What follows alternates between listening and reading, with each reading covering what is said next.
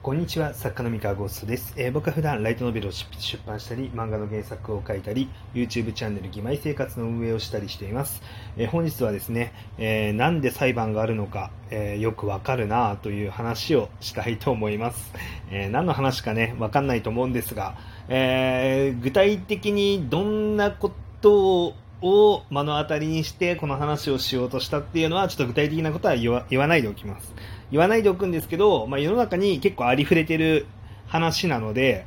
えーまあ、こういうものに直面した時にはこうやって見た方がいいかもねっていうふうに、まあ、聞いてる人なりにね、あの、咀嚼してくれたらいいなと思って話してます。えーまあ、よくですね、まあ、人と人のトラブルってあると思うんですけれども、えーこう大体そのトラブルが起きるときってその両者言い分が食い違う食い違うっていうところがありますよね。片方が、えーいやこんなことをされました私は被害者ですって言ってこう主張してでもう片方がいやいやそんな事実はないからっていうまあその反論をすると。で、まあ結局それで話し合いで収集がつかなかった時に、まあ裁判っていうことになったりとかするんですけれども、えーまあ結構前の話、事件で、えーなんかこう最近決着したらしい話でいくと、YouTuber のなんかミッキーオダっていうグループのミッキーっていう人が、まあ、未成年を家に泊めてお酒飲ませて、こうね、あの、性行為をしたっていうようなのが、まあ、なんか炎上したことがあってですね、ただ、あの、そのミッキーっていう人は、いや、性行為はしてないっていうふうに主張していて、で、こう、女の子側が、まあ、あの、いや、されましたっていう、あの、主張をして、まあ、そこで食い違って、なんかいろいろ、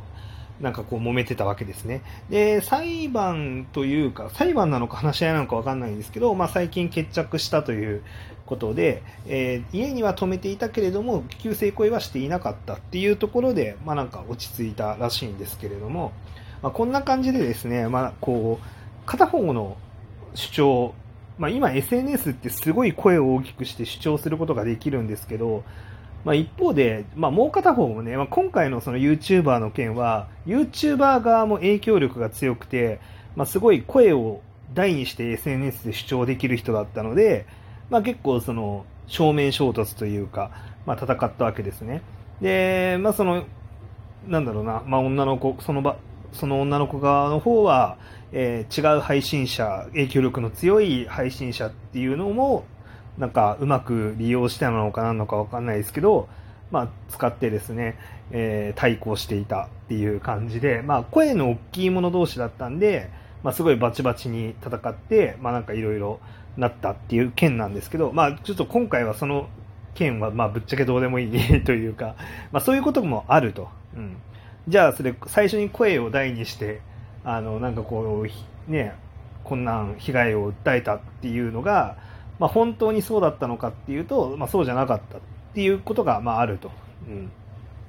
で、まあ、ツイッターとか見てると、まあ、こう、こんなことをされました、こんな被害に遭いましたみたいな、まあ、声が、まあ、結構上がることあるんですよね。あのまあ、特に、まあ、僕は今ライトノベル作家だったり漫画原作者やってるんですけど、まあ、こういうクリエイティブな業界だと、まあ、よくありますよね。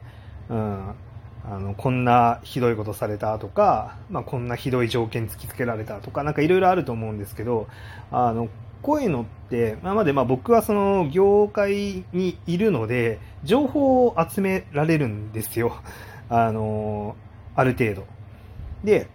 まあ、こう、その件についての情報って、まあ、どうなってるんだ、まあ、何が起きてるんだろうっていうのをある程度証拠集めみたいなことをやろうと思えばできるんです。ほとんどの場合やらない。ほとんどの場合やらない、やらない、どうでもいいからやらないんだけど、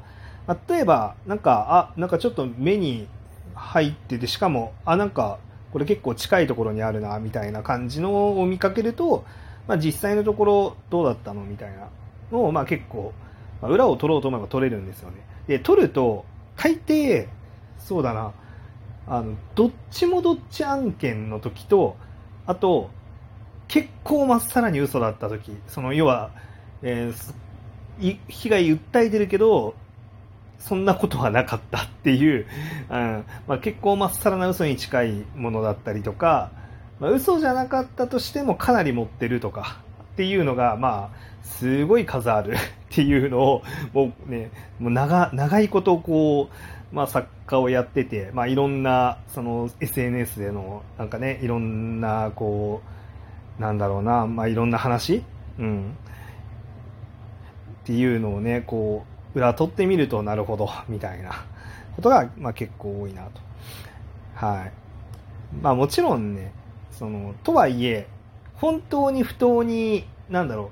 う、押さえつけられていて、本当に、こう、主張すべき、うん、権みたいなことも、まあ、なくはない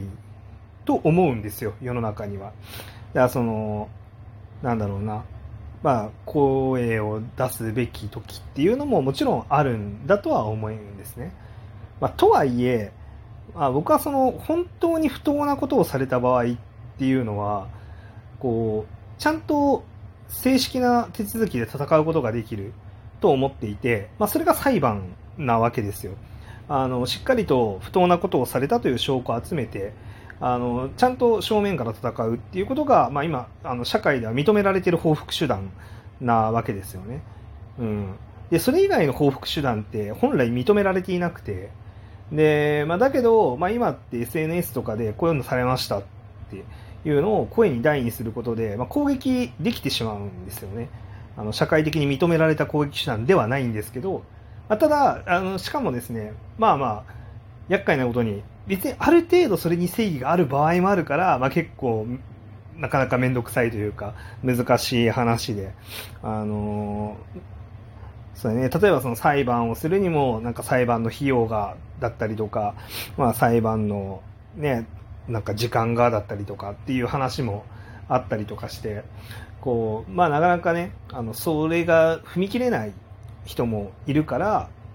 そんな人がなんか泣き寝入りするんじゃなくてしっかり声を上げられるのって大事だよねみたいな、まあ、そういう考え方もあると思うので、必ずしもね、声を上げるのがダメとは言わないんですけど、まあ、ただね、えっ、ー、とまあこれで、まあ、声上げましたと。うん、ただ、こう、この時点では、まあ、やっぱり片方が、こんなことありましたっていう報告をしているだけなんですよね。で、真実がどうあったかっていうのは、まあ、正直全然その時点では何も証明されていない。うん。で、なので、まあ、なかなかね、その、他、それを見た他の人が、めちゃめちゃ憤るっていうのは、ちょっと早いのかなっていう気がしますね。そう。まあね、あんまり 具体的な話をしないで、この話をしようと思っているので、えー、なんかすごいね、ふわふわした話題に聞こえるかもしれないですけれども、まあ、聞いた人は、あの、皆さん、おのおの頭に思い浮かべることっていうのを、まあ、ちょっと振り返ってもらって、まあ、なんか、そう、頭の中でね、うまく整理してくれるといいなと思うんですけど、まあ、結局何が言いたいかっていうと、こう、まあ、SNS で上がってる、まあ、いろんな、なんだろう、ひどいやつの話題っていうのは、話半分に聞いといた方がいいよっていうことですね。あの、その時点では何も証明されていないし、本当にそんな人間が存在したのかって何もわかんないんですよね。で、あの、じゃあ、その、わかんないからって言って、じゃあ、いや、そこで怒んなかったら、あの、誰が裁くんだみたいなことを思う人もいるかもしれないんですけど、いや、あの、本来裁くのは、個人の仕事ではなくて、あの、我々、我々一人一人の仕事ではなくて、まあ、裁判でやるべきことで、まあ、裁判所の仕事である。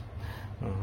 ていうところを、まあ、分かればいいんじゃないかなと思ってます。で、まあ、これまでなんかたくさんいろんなそういう案件を見てきて、あのまあ、なんとなく特徴というか、まあ、こういう時は特にあの話半分に聞こうみたいなあの特徴共通する特徴があるんで、まあ、ちょっとその話をあのしておこうかなって思うんですけど、えっと、その被害を訴えてる人の相手その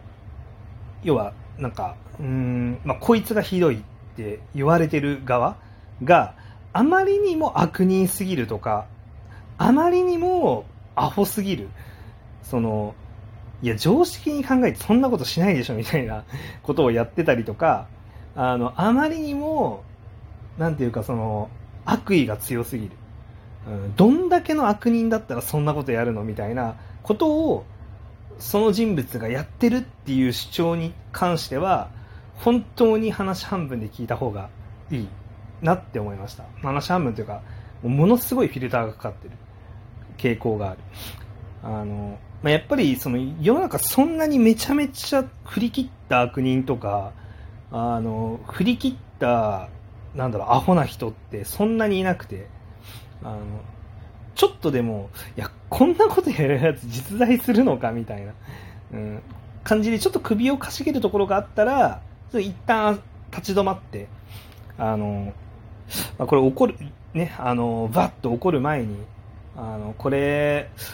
ほ、本当に存在するんか、この人みたいな 感じで、まあ、ちょっと考えてみるっていうのは、まあ、必要だろうなと、まあ、思いました。はい。特にね、あの、同業者の方とかね、あの、もう、その、もう今、すでに作家ですっていう人とか、まあ、ツイッターでこういうひどいやつがいるんだっていう声とかを聞くとね、えー、あ、そっか、ひどいやついるんだって怖がっちゃうかもしれないんですけど、まあ、なんだろうな、怖がりすぎずにというか、まあ、本当にめちゃめちゃひどいやついるかもしれないですけど、世の中には。それはその全部をね、その万物を見通して、あの、自分は全てを知ってるわけではないので、あの言い切れはしないんですけど、まあ、ちょっとだけ話半分に、うんそ、そこまでの悪どいに振り切った悪だったりとか、そこまでのね、振り切ったアホな行動をする人間っていうのが本当にいるのかどうかっていうのは、まあちょっと、まあそこに何か誇張だったりとかないかっていうのは、まあそこに考えを巡らせてみる癖をつけてもいいんじゃないかなっていうふうに、まあ、思いますという、まあ、そういうお話でございました。はい。というわけで、今日の話は以上です。まあ、普段こんな話をしたりとか、まあ、質問に答えたりとかいろいろしてますので、よかったら他の放送も聞いてみてください。以上です。